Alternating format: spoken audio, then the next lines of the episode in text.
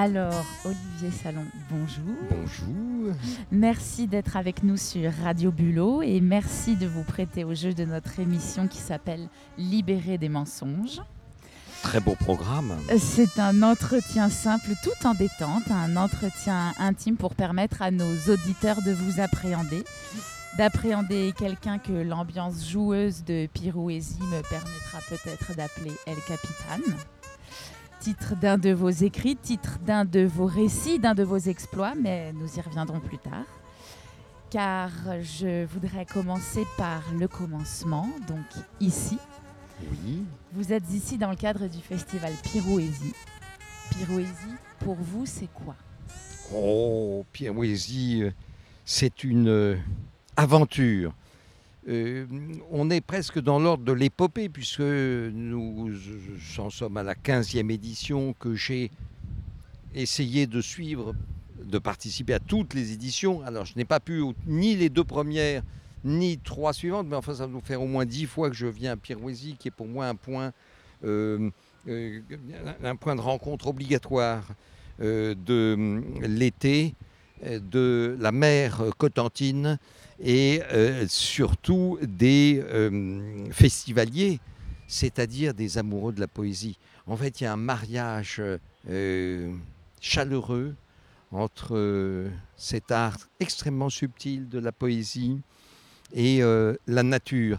Et des festivals de poésie, on en trouve un peu partout en France, mais un festival euh, comme cela, euh, qui convie une centaine de personnes pour se frotter à la contrainte, à la règle, à la rime, aux jeux sonores, aux allitérations, à, toutes les contraintes sonores ou visuelles que peut proposer l'Oulipo.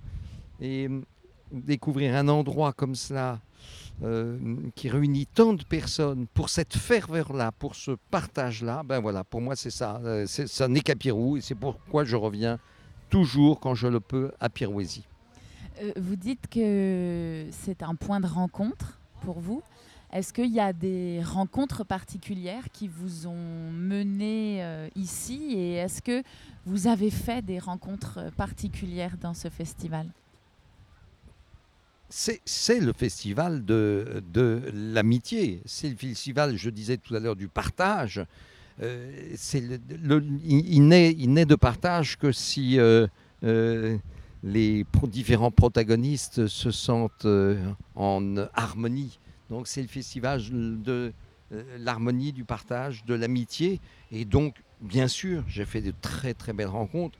La toute première, c'est celle de Robert Rapi. Alors certes, je ne l'ai peut-être pas rencontré à Pirou pour Pirouésie. J'ai commencé par le rencontrer avant, auparavant, puisqu'il a une double casquette. Il, était lillois. Et donc, c'est à Lille, dans le, le au, sein de l'association Zazie Mode d'Emploi qu'il animait, qu'il avait créé lui-même, euh, que je l'ai d'abord rencontré. Mais en tout cas, je l'ai rencontré pour la poésie, pour l'amour de la contrainte, pour la poésie oulipienne. Ça a été la première extrêmement belle rencontre mais après je ne vais pas, euh, je ne vais pas les décliner. Chez à Pirouésie, j'ai des dizaines de d'âmes chaleureuses que j'estime ou que j'espère euh, parmi mes amis. Euh, mais oui, compter parmi mes amis, c'est c'est assez étonnant, un, tel rassemblement mu par une, une, force si puissante qu'elle ne, peut que, que, rendre harmonieux tous les échanges. Voilà. Donc, euh, on se sent en terrain très, très amical. Oui. Mmh, très partagé. Hein. Oui, c'est une atmosphère qu'on sent et qu'on partage tous, de, bah, comme vous dites, de, partage, de chaleur, euh, qui est comme un, comme un cocon quand on y arrive. Euh, et à propos de Pyroésie, donc vous animez des ateliers. Comment vous, quelle place vous vous donnez au sein de ces ateliers par rapport aux festivaliers C'est une question intéressante. Euh, je ne suis pas le détenteur du, savoir. Et, euh, donc c'est tout sauf un rapport maître-élève. Peut-être que ce qui serait je ne sais même pas s'il serait pertinent de dire que je me sens un peu berger, en ce sens simplement que j'ai préparé les choses un peu en amont avant de venir.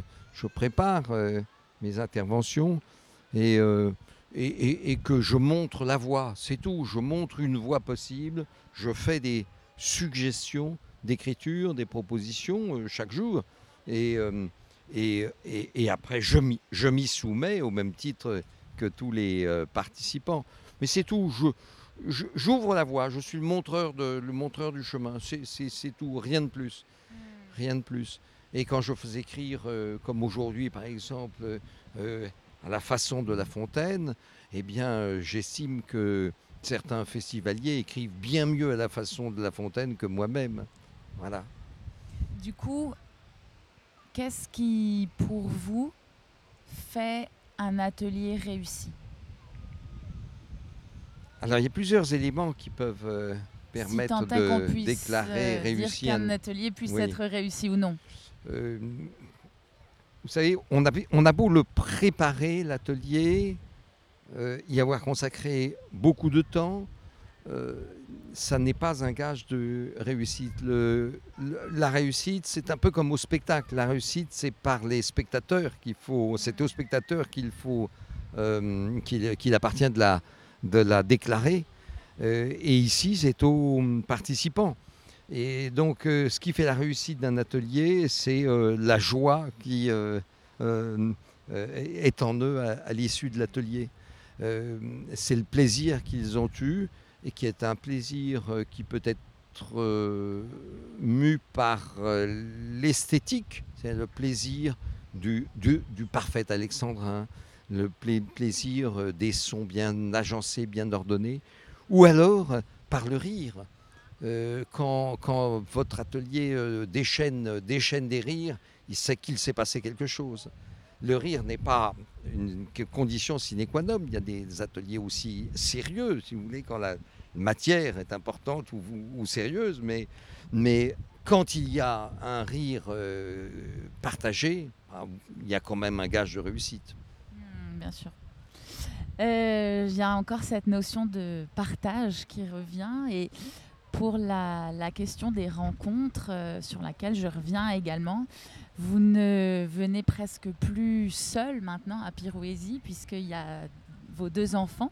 Pas possible. Euh, J'ai cru les croiser. Eh bien, vous me l'apprenez, Enfin, vous me l'apprenez. Oh, ça, dit. si, si je m'attendais, alors euh, il faudra que vous me les présentiez. Ah, je vous les Euh, montrerai. oui, avec oui, oui, plaisir. oui. Alors, de fait, de fait euh, euh, mon fils est venu le premier il y a quatre ans et la première fois qu'il est venu, il a juré qu'il y reviendrait tous les ans.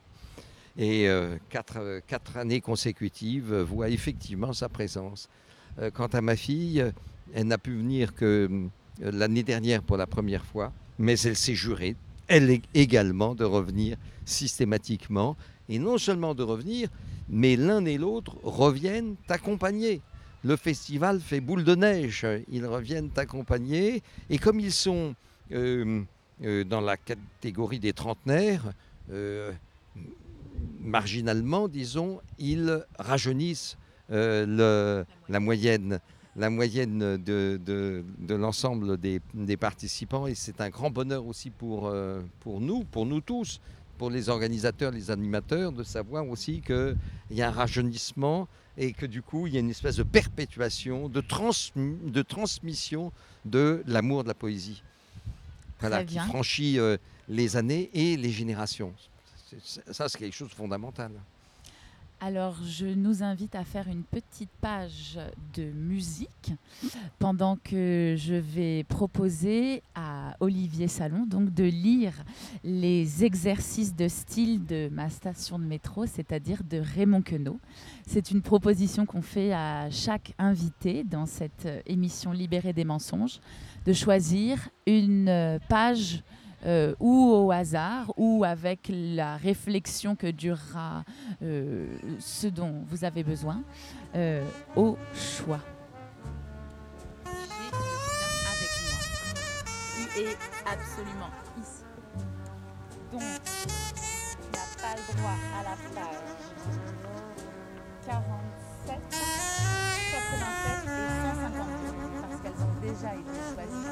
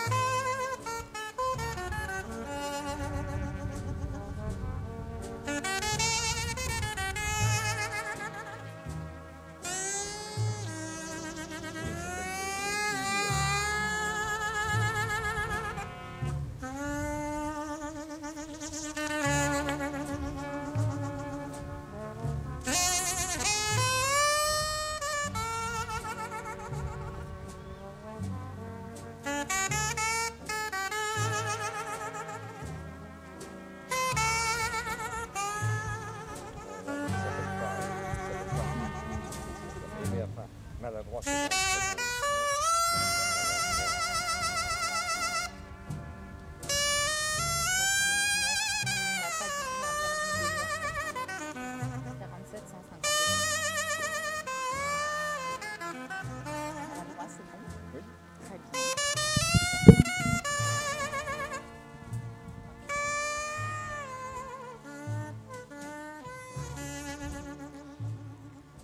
Donc le titre donné par euh, cette réécriture de, de Queneau est maladroit. Je n'ai pas l'habitude d'écrire. Je ne sais pas. J'aimerais bien écrire une tragédie ou un sonnet ou une ode, mais il y a des règles, ça me gêne. C'est pas fait pour les amateurs. Tout ça, c'est déjà bien mal écrit. Enfin. En tout cas, j'ai vu aujourd'hui quelque chose que je voudrais bien coucher par écrit. Coucher par écrit ne me paraît pas bien fameux. Ça doit être une de ces expressions toutes faites qui rebutent les lecteurs, qui lisent pour les éditeurs, qui recherchent l'originalité qui leur paraît nécessaire dans les manuscrits que les éditeurs publient lorsqu'ils ont été lus par euh, les lecteurs que rebutent les expressions toutes faites dans le genre de coucher par écrit, qui est pourtant ce que je voudrais faire de quelque chose que j'ai vu aujourd'hui, bien que je ne sois qu'un amateur que gêne les règles de la tragédie, du sonnet ou de l'ode, car je n'ai pas l'habitude d'écrire.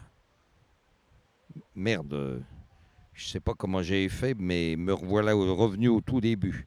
Je vais jamais en sortir. Tant pis, prenons le taureau par les cornes. Encore une platitude. Et puis ce gars-là n'avait rien d'un taureau. Tiens, elle n'est pas mauvaise celle-là. Si j'écrivais. Prenons le Gaudulureau par la tresse de son chapeau de feutre mou emmanché d'un long cou. Bien, peut-être bien que ce serait original. Peut-être bien que ça me ferait connaître euh, des messieurs de l'Académie française, du Flore et de la rue Sébastien Bottin. Pourquoi ne ferais-je pas de progrès après tout? C'est en écrivant, qu'on- c'est en écrivant qu'on devient écriveron. Oh, elle est forte celle-là. Tout de même, faut de la mesure. Le titre sur la plateforme de l'autobus, il en manquait quand il s'est mis à engueuler son voisin sous prétexte que ce dernier lui marchait sur les pieds chaque fois qu'il se tassait pour laisser monter ou descendre des voyageurs. D'autant plus qu'après avoir protesté comme cela, il est allé vite s'asseoir dès qu'il a vu une place libre à l'intérieur comme s'il craignait les coups. Tiens, j'ai déjà raconté la moitié de mon histoire, je me demande comment j'ai fait. C'est tout de même agréable d'écrire, mais il reste le plus difficile, le plus calé, la transition. D'autant plus qu'il n'y a pas de transition. Oh, je préfère m'arrêter. Ah, merci beaucoup. Oui, c'est. Merci. Euh, Ah, il est très fort.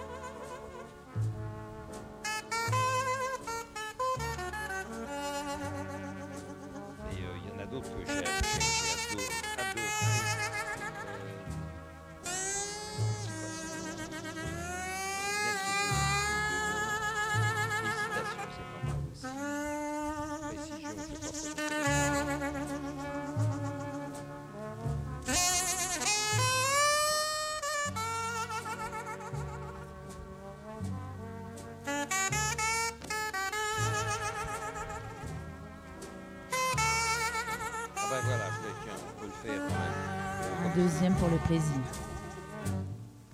Il est très court, hein. ça s'appelle homéotéleute. C'est ça, c'est tous les. La plupart des mots se terminent par la même sonorité. Un jour de canicule, sur un véhicule où je circule, gesticule un funambule au bulbe minuscule, à la mandibule en virgule et au capitule ridicule. Un somnambule lacule et l'annule, l'autre articule crapule, mais dissimule ses scrupules, recule, capitule et va poser ailleurs son cul. Une hule à brûle, devant la gueule Saint-Lazule, je l'aperçule qu'il discule à propos de boutule, de boutule et de par-dessus. Ah, Il est très chouette aussi. Oui. Ah, merci. Ben, merci beaucoup pour cette lecture. Euh, je voudrais donc entamer la deuxième partie de Libérer les mensonges. Ah, voilà, donc ça c'était la transition. Exactement. Faut jamais, mais, faut, jamais négliger les, négliger les, transi- les transitions. Euh, et donc, je voudrais continuer maintenant en parlant de vos autres vies, de votre double, voire triple, voire quadruple euh, vie.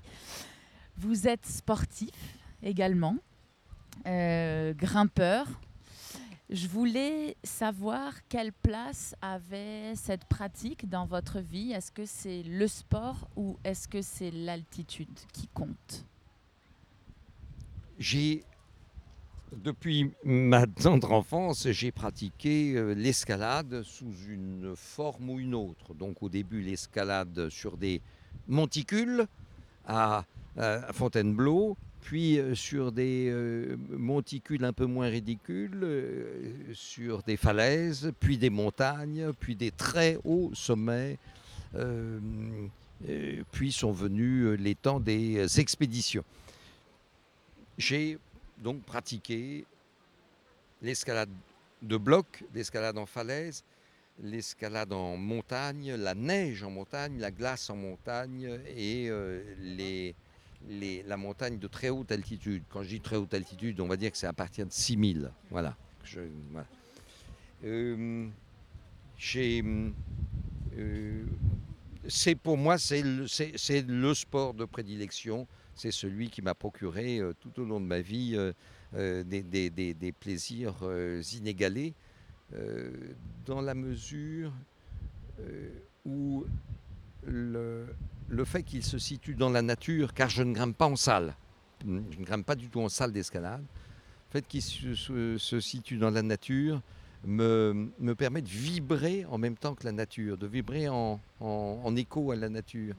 Que ce soit à Fontainebleau, qui est une forêt magnifique, que ce soit euh, dans les Alpes, euh, dans- les Hautes-Alpes, dans le Briançonnais, euh, euh, dans euh, le massif de, l'Oisan. Les Pyrénées, je les connais moins bien.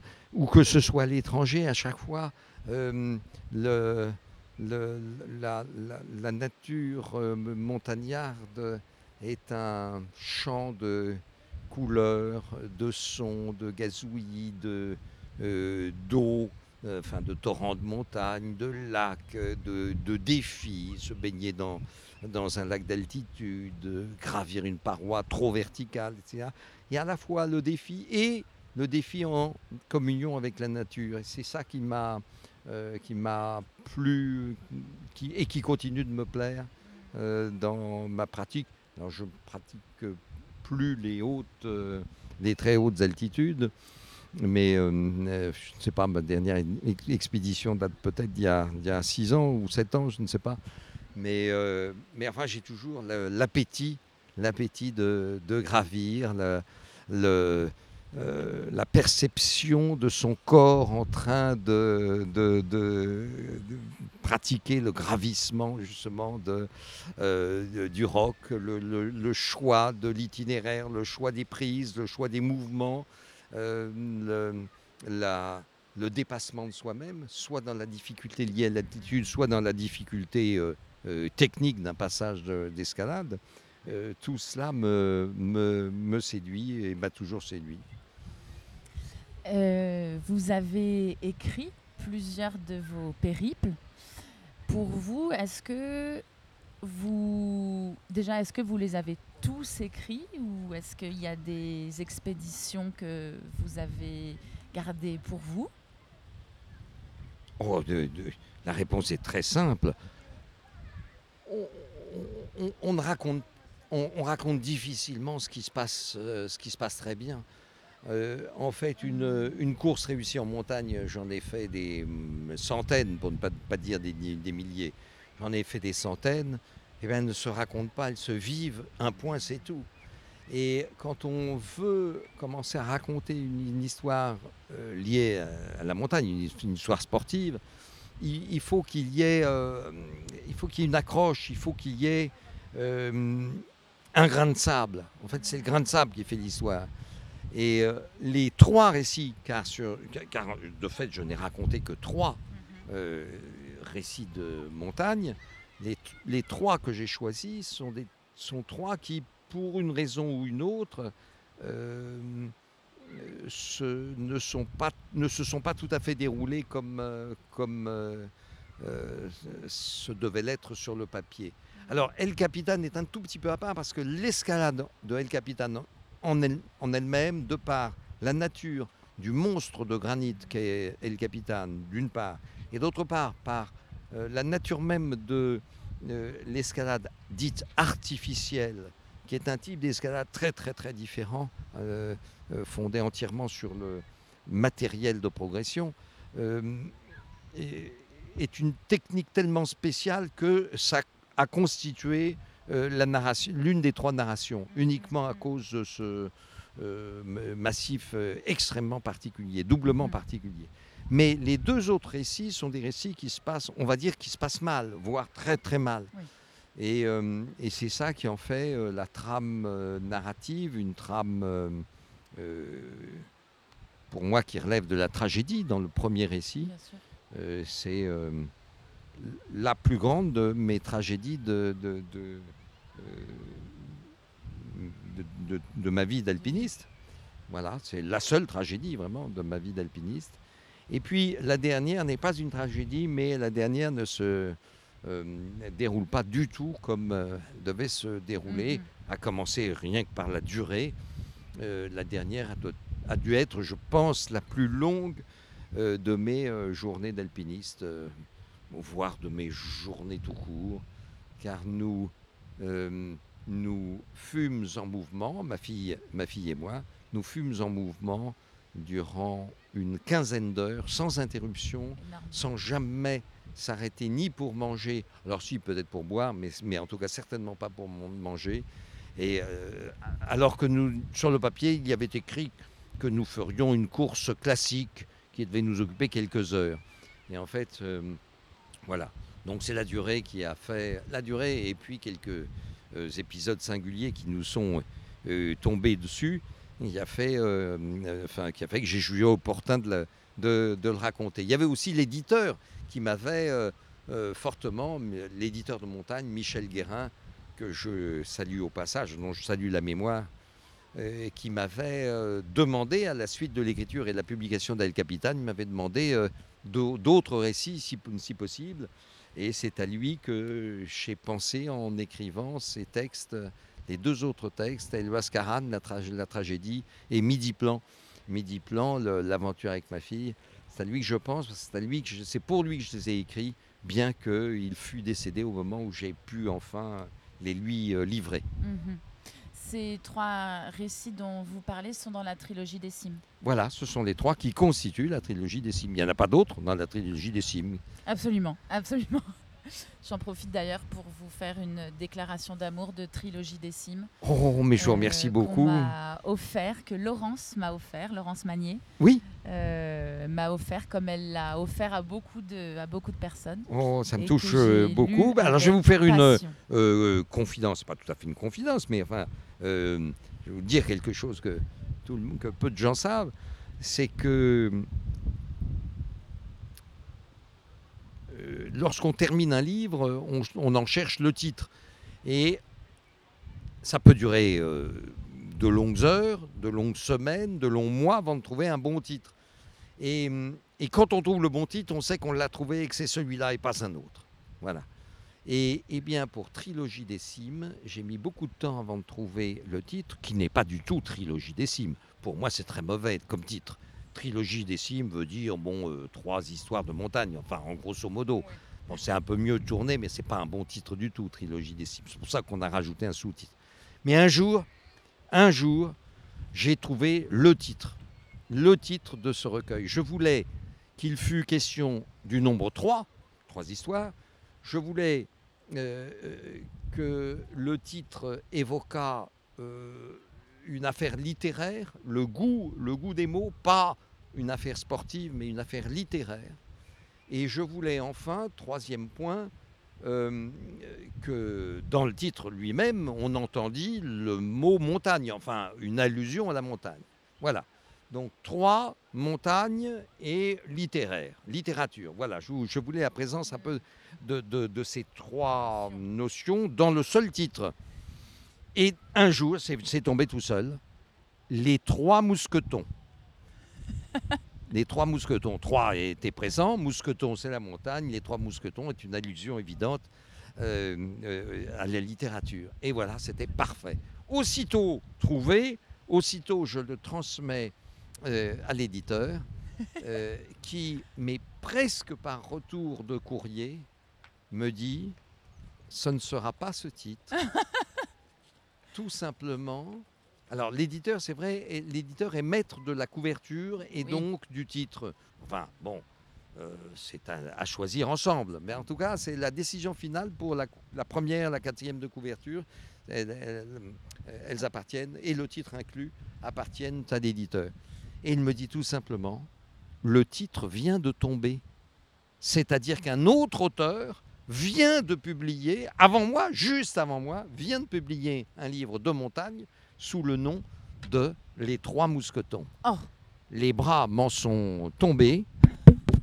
Oh, pardon, c'est parce que j'ai fait, j'ai laissé, j'ai laissé choir le micro. Donc les bras m'en sont tombés et, euh, et- et j'ai dû me rabattre sur un autre titre. Nous avons fait une petite réunion avec l'éditeur et ses acolytes. On a fini par euh, Trilogie des cimes, qui, comme je le disais tout à l'heure, ne, ne- bah, n'est pas très exaltant. Mm. Et puis on a rajouté une petite allusion euh, en sous-titre, Histoire de Larron Perché. Ça fait un peu Baron Perché, enfin ça évoque Baron Perché, c'était l'allusion littéraire. Et comme je fais partie de l'Oulipo, eh ben, c'était la caution euh, oulipienne, puisque c'est une allusion au fameux roman de Italo Calvino. Ah, Donc, ouais, d'accord. oui, mais oui, le Baron Perché. Incroyable oui. euh, cette histoire de titre. Ah, très bien. Euh, pour en revenir justement un tout petit peu à, cette notion de dépassement de soi euh, par le corps, est-ce que vous faites un parallèle entre euh, cette pratique corporelle et cette pratique presque spirituelle que vous avez de la littérature euh, Est-ce que pour vous, il y a des correspondances, euh, comme vous avez dit, peut-être le rapport à la nature ou bien le, dépassement de soi? J'imagine que comme la transduction de hum, Coraline que nous avons entendue de votre goutte d'eau, euh, il y a un parallèle entre l'ascension et l'écriture. Est-ce que pour vous, c'est évident, c'est cherché ou c'est presque fortuit ou... Oh, oh, euh, la, question est, plus intéressante que pertinente, euh, car on, évoque, c'est vrai, on évoque une pratique sportive d'un côté, on évoque une pratique artistique, de, artistique littéraire de l'autre. le parallèle n'est pas tout à fait évident à faire. Certes, Coraline Soutli a fait une admirable transduction. Mais, mais euh, on est en fait, on est soit dans l'un, soit dans l'autre. On est soit dans l'écriture, soit dans le sport. Euh, la, littérature permet certes de raconter le sport. Euh, Paul Fournel est un membre de l'Oulipo passionné et grand praticien de vélo, a écrit de nombreux livres sur le vélo. Mais enfin, ce sont quand même deux mondes, deux mondes différents. Dans l'un, on pratique, on vit le sport, dans l'autre, on le raconte, on le décrit, on le dévoie, enfin bon, ou, on, peut même aussi euh, l'inventer dans l'autre. Mais en tout cas, euh, il n'y a, pas, de lien, transversal évident entre les deux, sauf, euh, à, raconter une histoire de sport, sauf à faire ce que j'ai fait lundi soir, à être perché dans un arbre sur, sur une, toile, euh, une toile tendue qui ressemblerait à un portaledge et faire lecture d'une aventure sportive. Mais vous voyez, il y a quand même quelque chose d'artificiel, c'est pas tout à fait évident. Ce sont pour moi deux, mondes quand même très séparés. Alors on peut tenter de les, euh, de les faire se relier. Enfin, l'écriture d'une part, très intellectuelle, la pratique sportive uniquement corporelle. Euh, bon, bon, ce sont deux, mondes, deux mondes disjoints. Je ne, vais pas abonder non plus euh, dans votre proposition de les, de, les relier. Il y a, il y a peut-être, euh, vous voyez, là je prends un tout petit peu de hauteur, il y a peut-être pour les relier une, une, une quête de transcendance. Voilà, vous pratiquez du sport, vous cherchez à vous dépasser. Voilà, d'où euh, la recherche d'altitude, d'où la recherche de difficultés toujours supérieures. Euh, vous êtes dans le domaine maintenant littéraire, ben vous cherchez à écrire le mieux possible et à vous dépasser et euh, vous comprenez, le, premier roman, le premier livre que vous publiez, c'est un dépassement de soi-même, c'est-à-dire qu'il y a une acceptation par ses, ses, pairs, ceux qui vont devenir ses pairs. Et puis euh, chaque, nouveau livre, vous tentez une nouvelle aventure. Voilà, une nouvelle aventure dans laquelle effectivement vous cherchez à, donner le meilleur de vous-même, vous cherchez à ne pas vous répéter, euh, vous cherchez à, toucher un certain public ou à le faire rire ou à le, euh, enfin, vous, cherchez euh, la beauté, vous cherchez l'esthétique, vous cherchez le rire. Il y a aussi un dépassement de soi-même. Voilà, donc on peut approcher un petit peu les deux par euh, cette transcendance, si j'ose utiliser ce mot-là. Soyons fous. votre fils m'a dit que vous étiez aussi musicien et mathématicien. Ah, la vie est, la vie est multiple, la vie est nombreuse. Euh, euh, je suis un homme de multiples passions, oui, de nombreuses passions. Je comprends également ceux qui euh, se polarisent entièrement sur la recherche de, la collection la plus nombreuse possible des papillons dans le monde. Ou, enfin, vous voyez, une quête invraisemblable et qui, qui va guider une vie tout entière. Je peux comprendre cela. Euh, de mon côté, il n'en est rien. De mon côté, j'ai beaucoup de centres d'intérêt, beaucoup de passions. Euh, peut-être de nouvelles que je n'ai pas encore euh, découvertes ni abordées, mais en attendant, vous en avez cité quelques-unes, les mathématiques, le théâtre, la lecture, l'écriture, la musique, le piano, euh, font partie euh, intégrante de ma vie et j'essaye là aussi alors de me dépasser. Bon, j'essaye, euh, d'aller le plus loin possible dans chacune de ces disciplines et qui m'ont toutes apporté beaucoup de joie. Il en manque, il en manque. Je, suis un incapable de, du, au crayon, au crayon ou à la peinture. Non, là, je, ne, peux, je ne peux rien faire. je suis un maladroit, maladroit de, euh, de la main, enfin du pinceau, un grand maladroit du pinceau.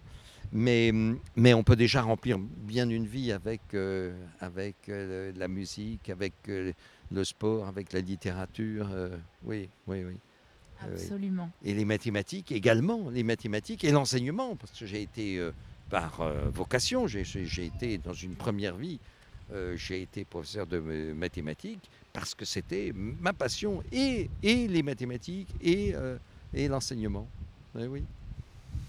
Eh bien, merci beaucoup. De quoi remplir une vie, de quoi remplir une émission.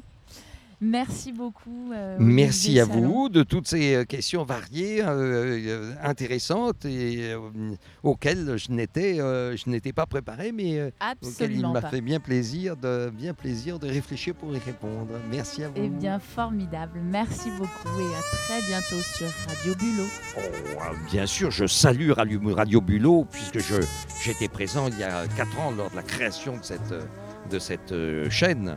Et donc, euh, je porte Radio Bulot dans mon cœur. Voilà. Merci Radio Bulot.